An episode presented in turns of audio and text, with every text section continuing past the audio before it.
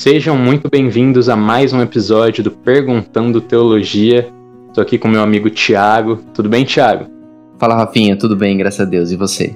Tudo ótimo. Vamos direto ao ponto então, Tiago. Hoje a gente tem uma pergunta polêmica que existem várias posições acerca dessa, desse tema, né? Existem duas principalmente, mas várias vertentes delas. E hoje a gente vai falar sobre eleição.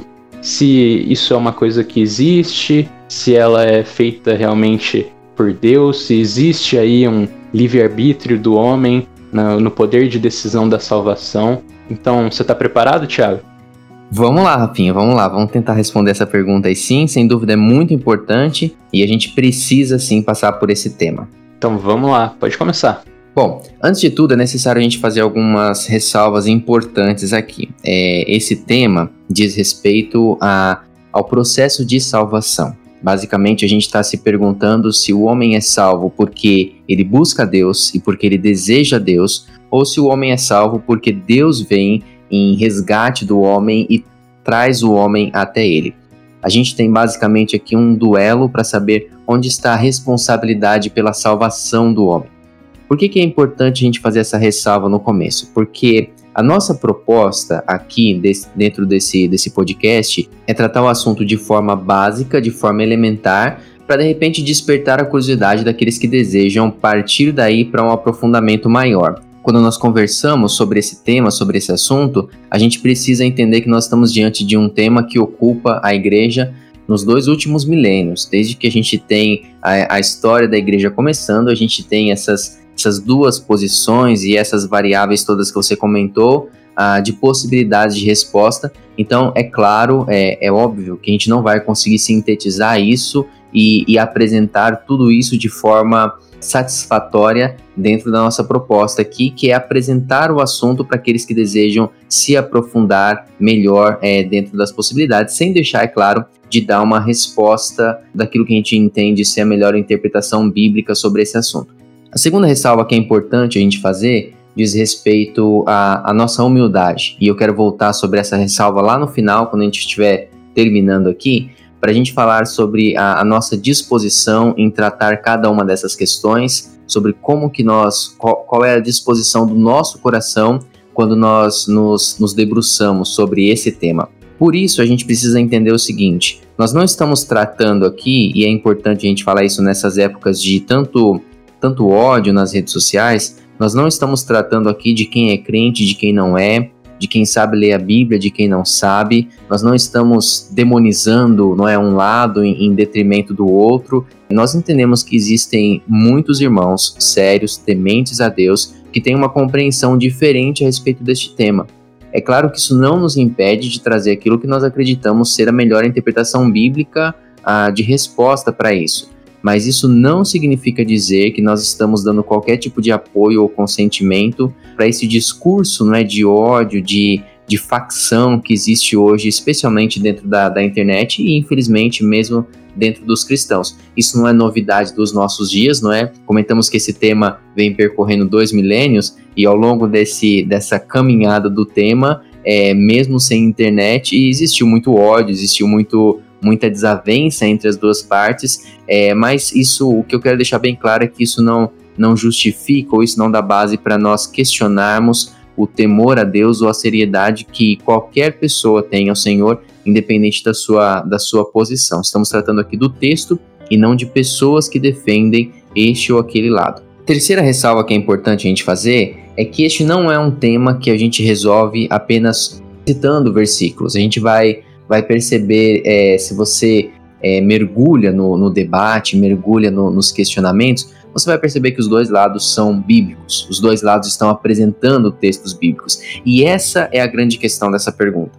Quando a gente se questiona, afinal de contas, o homem é salvo porque deseja Deus, ou o homem é salvo porque Deus o salva? O homem é salvo a partir da sua vontade, porque ele quer, ou o homem é salvo porque Deus vem e Deus o, o, o arrebata, Deus o atrai. E a gente vai ver que, que imediatamente versículos vêm à nossa mente favorecendo os dois lados. Então nós temos, por exemplo, textos bíblicos que vão nos dizer o próprio Jesus, não é? Falando, olha, aquele que vier a mim, de maneira alguma lançarei fora. Então nós pensamos, bom, então a disposição está é, no, no, homem, é o homem que parte na direção de Deus. Mas nós temos o mesmo Jesus falando, aquele que o Pai me dá. Então a gente tem a disposição, não, então não, não parte do homem, parte de Deus. E a gente pode seguir citando uma série de versículos que vão ser usados por um lado ou por outro lado, pra, pra seja para demonstrar que é o homem quem deseja a Deus, que é o homem que, quem tem que tomar a iniciativa no processo de salvação, e o outro lado que diz que não, que é Deus quem toma a iniciativa, usando também uma série de versículos. Então, o que é importante a gente, a gente entender aqui?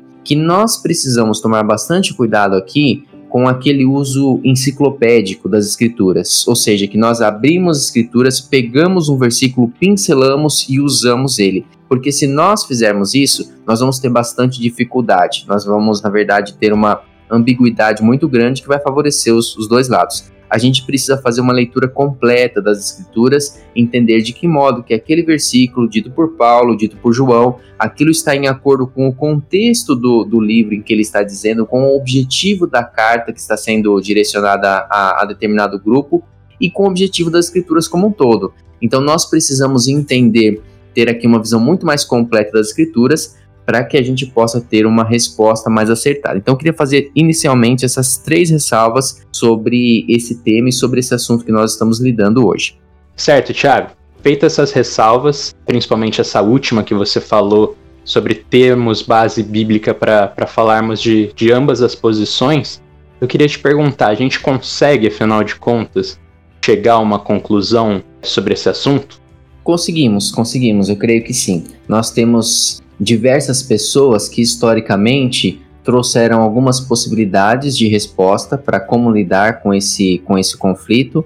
E eu acredito que a gente tem, aquela que a gente vai comentar aqui, é aquela que eu acredito que seja a mais, a mais satisfatória dentre as que, as que eu conheço. É, é claro, apenas ressalvando que a gente tem uma série de outras, não é? O que, que acontece? Vamos tentar entender um pouquinho sobre, sobre qual é o dilema aqui existe um duelo de vontades quando nós falamos sobre a vontade humana e a vontade divina. O problema é que, ao falar sobre vontade humana, nós precisamos falar sobre livre-arbítrio. Ao falar sobre vontade divina, nós precisamos falar sobre determinação. Por quê? Vamos falar primeiro sobre a vontade humana. A, a grande questão para a gente é se o homem está livre para desejar Deus, porque senão isso coloca em xeque para a gente justamente a questão de com que base, então, alguém pode ser condenado ao inferno e com que base alguém pode ser destinado à vida eterna. Se o homem não teve a oportunidade de escolher Deus, de se decidir, e isso traz, perceba que isso não é apenas uma, um tema teórico e que fica restrito ao campo da teoria, porque isso traz implicações imediatas, por exemplo, para a nossa prática do evangelismo, que é a missão da igreja. Então, afinal de contas, quando eu apresento o evangelho para um amigo meu, é, eu, eu, estou apresentando e, e aquilo depende da decisão dessa pessoa, ou aquilo depende de Deus escolher ou não a pessoa. Então perceba que é, é, é um tema profundamente prático e a gente começa por ele considerando justamente que dentro da vontade do homem precisamos entender a questão do livre-arbítrio. Eu quero fazer é, uma consideração aqui que quando nós falamos sobre livre-arbítrio, nós podemos ter entendimentos diferentes sobre o que significa essa palavra. Então, algumas pessoas já vão imediatamente falar: o homem tem livre-arbítrio, e outros falar: não, o homem não tem livre-arbítrio. A gente vê uma série de charges na internet, nas redes sociais a respeito disso. Mas a questão é a seguinte: o, o homem ele tem a capacidade de escolha. A, a gente sabe que é isso que difere o homem de todo o restante da criação, a sua racionalidade, a sua consciência moral, a sua semelhança, a imagem e semelhança que ele compartilha com o seu Criador. Então, o homem tem a capacidade de se decidir. Eu e você, quando dizemos sim ao Senhor, dizemos sim conscientes de que nós desejamos isso. Da mesma forma, quando nós dizemos sim ao pecado, dizemos sim ao pecado conscientes que nós desejamos isso. Então, existe sim uma condição volitiva dentro do homem, existe um anseio, existe um desejo, existe uma vontade. A grande questão é o que se quer dizer quando se afirma que o homem tem livre-arbítrio ou não tem livre-arbítrio.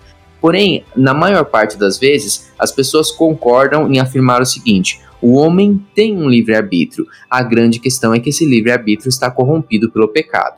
Ou seja, o, o, pecado, ao alcançar o homem, ele corrompeu aquilo que Deus havia criado de modo perfeito. A capacidade que o homem tinha de escolher, a capacidade que o homem tinha de se decidir, ela foi corrompida pelo pecado, de modo que hoje o homem está escravizado a partir das suas vontades. Então, ele deseja mas o seu desejo tende ao pecado, o seu desejo tende ao que é mal, o seu desejo tende àquilo que afasta de Deus. É por isso que as Escrituras vai, dizer que todos nós nos desviamos pelos nossos caminhos, de que todos nós, mesmo nas nossas obras de justiça, não representamos nada que não seja imundícia, nada que não seja podridão, porque o nosso livre-arbítrio, ele não pode ser dito livre plenamente, porque hoje ele está escravizado pelo pecado. Então, essa é a primeira situação quando nós consideramos a vontade do homem. Por outro lado, quando olhamos para a vontade de Deus, nós precisamos entender que a vontade de Deus tem uma certa particularidade que distingue da vontade do homem. Quando nós falamos que determinado homem quer algo, nós estamos dizendo que ele deseja e aquilo pode ou não se concretizar, ele pode ou não alcançar aquilo que deseja. Por outro lado, quando nós falamos sobre vontade de Deus, não dá para a gente falar nesse mesmo parâmetro, porque Deus não deseja as coisas podendo ou não realizar. Aquilo que Deus deseja, Deus faz. Por isso que a vontade de Deus nas escrituras, ela é apresentada como um decreto, como determinação. Não existe a possibilidade de Deus desejar criar o mundo, mas não criar o mundo. Em Deus isso é imediato, ao desejar Deus faz porque tudo aquilo que ele deseja, ele deseja perfeitamente, e tudo aquilo que ele deseja, ele tem perfeitamente condições de realizar. Por isso que em Deus a palavra mais adequada para a vontade é determinação. Deus determina e as coisas acontecem. O homem, por outro lado, anseia, quer, almeja, podendo ou não concretizar aquilo que ele está buscando. Para onde que isso encaminha a gente então quando a gente entende essas duas vontades? Para nós entendermos que as Escrituras de fato apresentam que a salvação é um processo de determinação divina. E quando nós falamos de determinação divina, nós queremos dizer que Deus de fato elege, escolhe as pessoas que são destinadas à vida eterna. É importante dizer que nós não estamos falando aqui de um outro termo chamado presciência. O que é a presciência? É a ideia de que Deus tinha um pré-conhecimento sobre aquelas pessoas que futuramente iriam se converter, e aí Deus falou: então eu escolho essas pessoas que eu sei que elas vão se converter. Isso é outro assunto, é presciência. Nós estamos falando de um assunto anterior a esse, que é pré-determinação. As Escrituras não dizem apenas que Deus conhecia, mas que é Deus quem determinou,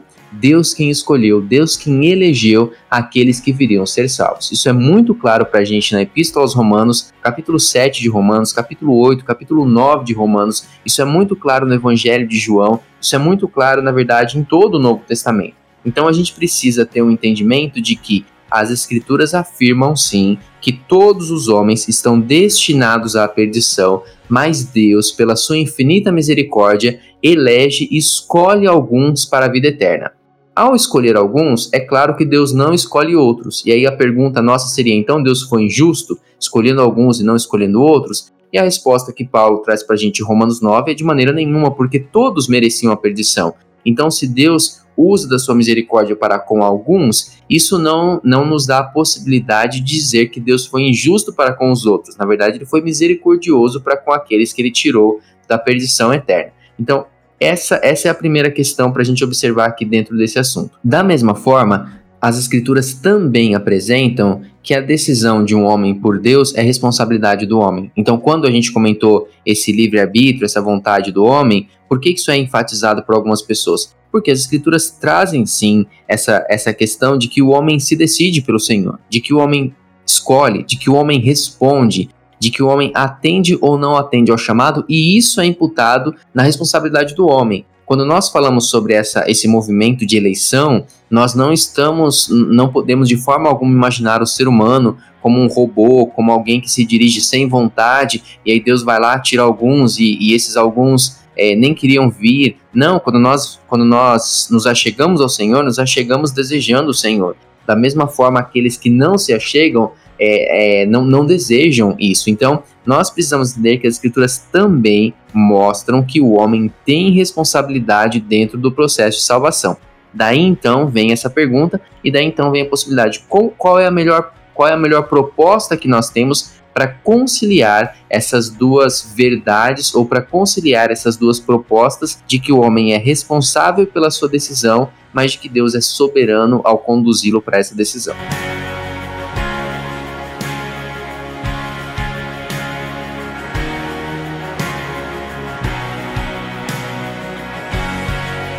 Então, como eu comentei, nós temos diversas, historicamente, diversas propostas de possibilidade, tá bom? A que eu entendo ser a mais satisfatória, a que eu recomendo e a que, que de fato para mim responde de modo mais interessante a essa proposta, é aquilo que Agostinho traz dentro de uma obra sua chamada Uma Carta que ele escreve ao Bispo Simpliciano. Esse texto ele não existia em português até dois anos atrás, um ano atrás, e esse texto foi publicado pela editora Paulus então, se você quiser tomar conhecimento dele, se chama Carta de Agostinho a Simpliciano. O título do livro é A Simpliciano. Ali, Agostinho se propõe a responder justamente perguntas que o bispo Simpliciano faz sobre Romanos 7 e Romanos 9, e o próprio Agostinho testemunha que foi enquanto ele escrevia essas cartas que, que Deus deu para ele o entendimento que ele acreditava ser correto sobre essa situação. E de fato, é, eu entendo que essa proposta que Agostinho traz ali é, é a proposta mais interessante que nós temos para responder. Por quê? Porque o que Agostinho diz é o seguinte: Deus é soberano e Deus de fato é aquele quem, quem atrai o homem a si. É, o homem não tem condições na sua própria vontade, nessa vontade caída, não restou nada ao homem para que o homem tenha condições de desejar e de por si próprio ir na direção de Deus. É, se nós olhamos, por exemplo, o texto de João 9, que nos fala sobre um cego que estava à beira do caminho e Jesus viu esse cego, é interessante que a gente vai concordar facilmente com isso. Porque o cego não tem condições de ver Jesus. É Jesus quem vê o cego. É Jesus quem toma a iniciativa na aproximação do cego, porque o cego não vê Jesus. Da mesma forma, nós, mortos, da mesma forma não, na verdade de modo muito mais profundo, né? nós, mortos em nossos delitos ou pecados, estamos mortos, estamos de fato é, incapacitados, não, não resta nada em nós, no nosso estado pecaminoso, para dizer, não, mas com isso aqui nós podemos desejar a Deus. O, a terminologia que as escrituras usam é de alguém que é escravizado pelo pecado, de alguém que está morto no seu pecado. Então, de fato, não temos condições de partir na direção de Deus. De fato, dependemos sim de que Deus nos escolha e não apenas nos escolha, mas ao nos escolher, nos capacite pela sua graça para que nós tenhamos condições de, de desejá-lo, de almejá-lo. Se a gente olha no Antigo Testamento, é interessante que isso não é um dilema para a gente, né? A gente pode observar que Deus elegeu Abraão. E o próprio Antigo Testamento nos fala isso. Deus elegeu Abraão, escolheu Abraão e a partir de Abraão construiu uma nação. E a gente não fica se perguntando qual, qual, o mérito de Abraão. A gente não fica se perguntando se foi Abraão que, que foi na direção de Deus e falou: Deus, eu, eu te aceito para que a partir de mim o Senhor construa uma nação. Não, é, é muito claro para nós, é muito fácil de que não existia nenhum mérito em Abraão quando Deus foi, o escolheu e que Deus falou que a partir dele construiria uma nação. E escolheu essa nação, elegeu essa nação para amá-la e fazer dela o seu povo. Da mesma forma acontece conosco. Nós não tínhamos condições alguma de desejar o Senhor. Estávamos mortos, sem vida, quando o Senhor veio. É por isso que o texto nos fala que ah, nós amamos o Senhor porque ele nos amou primeiro. Agora perceba, a gente tem duas verdades aqui. A primeira é: o Senhor nos ama primeiro. O Senhor vem na nossa direção. É o Senhor quem nos elege, é o Senhor quem nos escolhe e é o Senhor quem, a partir dessa eleição e dessa escolha, nos capacita para que tenhamos condições de dizer sim a Ele. Mas o texto também diz que nós o amamos. Ok, Ele nos ama primeiro. Então, toda a iniciativa do processo de salvação pertence ao Senhor todos os méritos da salvação, é por isso que Paulo vai dizer que o homem não tem nenhuma condição de se orgulhar em si, de bater no peito e falar, eu desejei o Senhor, porque a iniciativa do processo de salvação pertence ao Senhor. E quando nós falamos iniciativa, não é aquela coisa do tipo Deus começa e o homem termina. Deus começa e Deus termina. E a gente se pergunta o que é que sobrou para o homem então? O que é que restou para o homem nessa descrição? O que resta para o homem é o fato de que ele conscientemente deseja o Senhor. Por que, que ele deseja o Senhor? Porque o Senhor o chama exatamente a partir da sua vontade. E é aqui que eu acho que Agostinho traz uma chave interessante para a gente fugir daquele quadro, daquele cenário de homens robôs, sem vontade, sem desejo. Deus se faz desejável ao homem. Deus atrai o homem a si. Então, Deus te escolhe, e a partir do momento que Deus te escolhe, a graça divina vai te capacitar a desejar o Senhor. É, é, é, no campo da vontade que o Senhor vai atuar, para que você o deseje. Então perceba, isso não significa que Deus não valoriza a vontade do homem. Muito pelo contrário, porque é exatamente no campo da vontade que Deus se comunica com o homem, que Deus se faz é, desejável ao homem. Então, por isso que nós desejamos também o Senhor, porque a graça divina vem e nos capacita a querer o Senhor. Então, percebe por que, que essa proposta de resposta ela nos auxilia a equilibrar as duas coisas? Porque ela coloca a responsabilidade toda de, do processo de salvação no Senhor, é o Senhor quem se faz desejável a nós é o Senhor quem vem na nossa direção, mas ao mesmo tempo ela não menospreza a vontade do homem, porque é na, no campo da vontade que Deus se faz conhecido ao homem, Deus se faz desejável ao homem dentro dessas possibilidades todas, a gente sempre tem que evitar aquelas extremas, não é? Porque é sempre nos extremos que vai estar o perigo. Então, se por um lado a gente tem aqueles extremistas que vão, não é, os hipercalvinistas falando que a gente não tem nem que evangelizar as pessoas porque é Deus quem vai, vai fazer todo o processo e pronto, nós estamos riscando completamente a vontade humana. Por outro lado, se nós temos aqueles ah, liberais que vão dizer que é o homem quem quer, é o homem que deseja, nós estamos anulando a soberania divina e, e a determinação divina e riscando da Bíblia todos os textos que falam sobre a eleição. Então, nessa possibilidade de, de entender duas, duas verdades que aparentemente se contradizem, mas que, de acordo com as escrituras, elas caminham juntas, a possibilidade que a gente tem aqui é Deus é quem chama o homem, mas ele chama o homem de modo a se fazer atraente ao homem. Eu quero dar um exemplo para isso que talvez nos ajude a entender, que é o seguinte: vamos imaginar, Rafinha, que eu quero que você venha para minha casa, que você participe de um, de um evento que eu vou promover aqui na minha casa. Então, eu convido você. E você só tem condições de vir, você só tem condições de, de se achegar até esse evento porque eu convido. A iniciativa parte de mim. Sou eu quem vou atrás de você, sou eu quem convido você, sou eu quem proporciona os meios para que você venha. Mas perceba, é, eu tenho vários, várias formas de te chamar tenho várias possibilidades de, de como eu vou convidar você para vir até esse evento. Agora, vamos supor que eu conheço você plenamente e que eu conheço você melhor do que você mesmo se conhece. E ao te conhecer, eu tenho condições de te chamar, mas te chamar de uma forma que eu sei que esse convite vai ser recebido por você de modo irrecusável. Então vamos supor que eu sei que você aprecia muito algum tipo de doce. E ao te chamar, eu te convido dizendo que eu quero que você venha para minha festa e que nessa festa vai ter esse tipo de doce, enfim, eu torno o convite irresistível para você.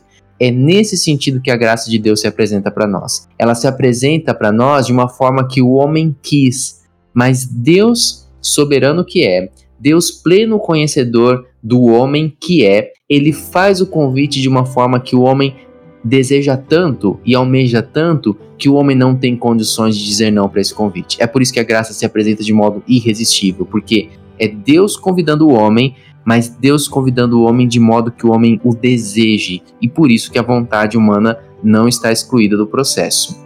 É muito legal, Thiago. Isso está bem sintetizado numa frase aqui do Spurgeon, de um livro que, que eu tô lendo recentemente.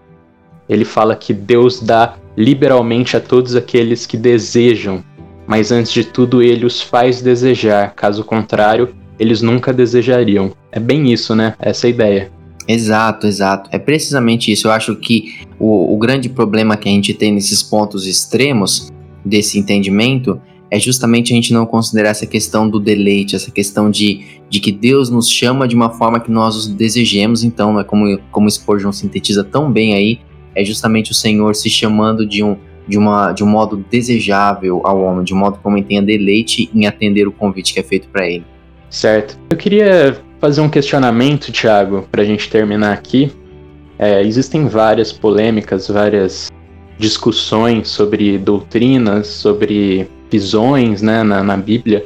Queria usar o exemplo da visão escatológica, que, que muitas pessoas divergem, convergem em alguns pontos, é, muita gente acha que vai ter milênio, que não vai ter milênio, que vai ser antes, que vai ser depois. São discussões que, que existem, mas que é, nós tratamos de uma forma secundária às vezes, né? Falando assim, olha, tudo isso pode acontecer dessa forma ou dessa, mas o que importa é que no final Jesus vai voltar e é isso que é o mais importante.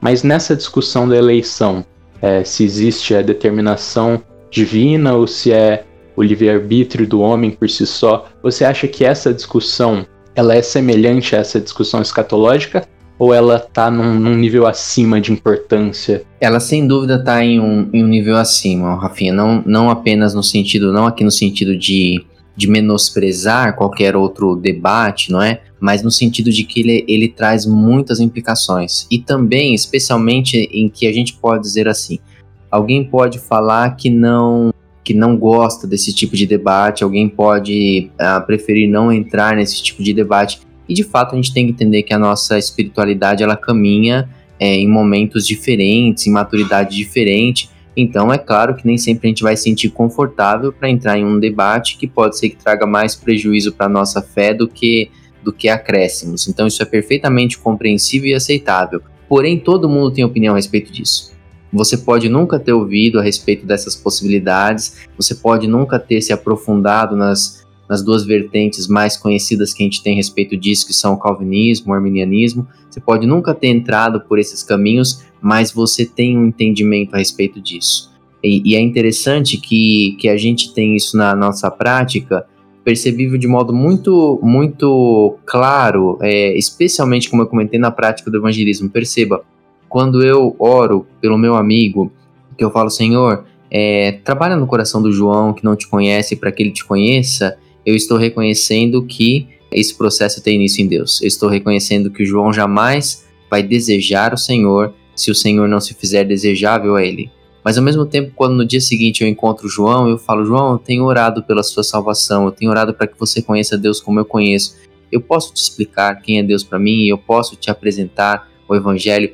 Quando eu faço algo assim, eu estou reconhecendo que o João precisa desejar o Senhor. Então percebe, as duas coisas, por mais que a gente esteja falando de um debate muito profundo e que, como a gente comentou, vai além daquilo que a gente pode tratar aqui nesses poucos minutos, isso é extremamente prático nas nossas vidas, extremamente notável nas nossas orações. Então, qual é a importância de nós nos aprofundarmos nisso? É justamente de entender que, que não, é, não é por ser um debate, não é por ser uma, uma proposta doutrinária, mas é porque isso exige de nós uma compreensão e uma interpretação das escrituras. E é por isso que nós precisamos entender, é por isso que nós precisamos nos debruçar sobre este tema ou sobre outro tema qualquer. É porque aquilo nos aproxima ou aquilo de certa forma nos afasta de Deus. Tem uma frase que quando eu comecei a, a estudar lá atrás, alguns anos atrás, quando eu comecei a estudar no seminário, eu, eu comecei a me perder um pouco nas minhas é, nesses estudos todos, nessas possibilidades todas. E aí, é, essa frase do John Stott, ela me ajudou demais. E é uma frase que eu, inclusive, coloquei ela na minha Bíblia, porque ela até hoje é aquilo que serve como uma baliza para os meus estudos, especialmente estudos profundos como, como esse. Ela diz o seguinte: há um tanto de inutilidade em se interessar por Deus de modo puramente acadêmico. Deus não é um objeto adequado para uma avaliação fria, crítica, imparcial e científica não, o verdadeiro conhecimento de Deus sempre nos levará à adoração. Esse para mim é o parâmetro, essa para mim é a grande baliza que Stott deixa para gente é, e que precisa ser considerado. É se esse conhecimento está nos levando à adoração, se esse conhecimento sobre quem Deus é está me levando a reconhecer, falar Deus, eu de fato não teria condições de te desejar, eu de fato jamais é, ia me interessar pelo Senhor se o Senhor não me resgatasse do pecado, Percebo como isso afeta o meu dia a dia, afeta a minha forma de lidar com os desafios que estão diante de mim hoje, afeta a minha confiança no Senhor, afeta a minha certeza de salvação, que é outro tema muito profundamente vinculado a este. É, por outro lado, se, se eu não tenho um entendimento claro disso, se eu não tenho esse entendimento que me aproxima do Senhor, então aí a gente caiu nessa, nessa questão fria, científica que, que o Stott fala, e aí de fato nós devemos perceber que não é esse o objetivo das escrituras. Então, esse tema de fato tem uma relevância prática muito grande para as nossas vidas, querendo ou não, concordando ou não, ele está lá na nossa espiritualidade, no nosso dia a dia, e por isso a importância de nós nos aprofundarmos nele, mas sempre tendo essa baliza, nos aprofundarmos na medida que isso nos leve para mais perto de Deus, para adorar mais plenamente o Senhor. Muito bom, Thiago. Claro que, como você falou no começo, a gente tratou do assunto de uma forma mais elementar, né? mas existem muitos outros questionamentos, coisas mais profundas que a gente poderia tratar aqui, como o próprio, próprio sacrifício de Jesus. A gente poderia entrar no mérito: Jesus então morreu por toda a humanidade ou morreu por só os eleitos? Isso pode protagonizar próximos episódios, né, Tiago? Sem dúvida, podemos sim, inclusive a nossa ideia de nos aprofundar, mesmo nessas propostas, não é? Podemos fazer um só sobre o calvinismo, um só sobre o armenianismo, para explicar melhor é, o que, que essas propostas apresentam e aí dar mais condições para o pessoal ter um entendimento mais claro a respeito disso, que a gente começou a tratar hoje aqui. Legal. Então é isso aí, né, Thiago? Nosso episódio chega ao fim.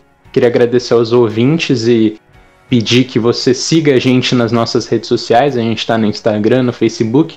E continue mandando perguntas para a gente conseguir continuar o nosso trabalho e também conseguir enriquecer cada vez mais esse, esse nosso podcast, levando uh, discussões pertinentes e baseadas na palavra para quem tem curiosidade sobre a palavra de Deus. Muito obrigado, Thiago, mais uma vez. E é isso aí, pessoal. Até mais.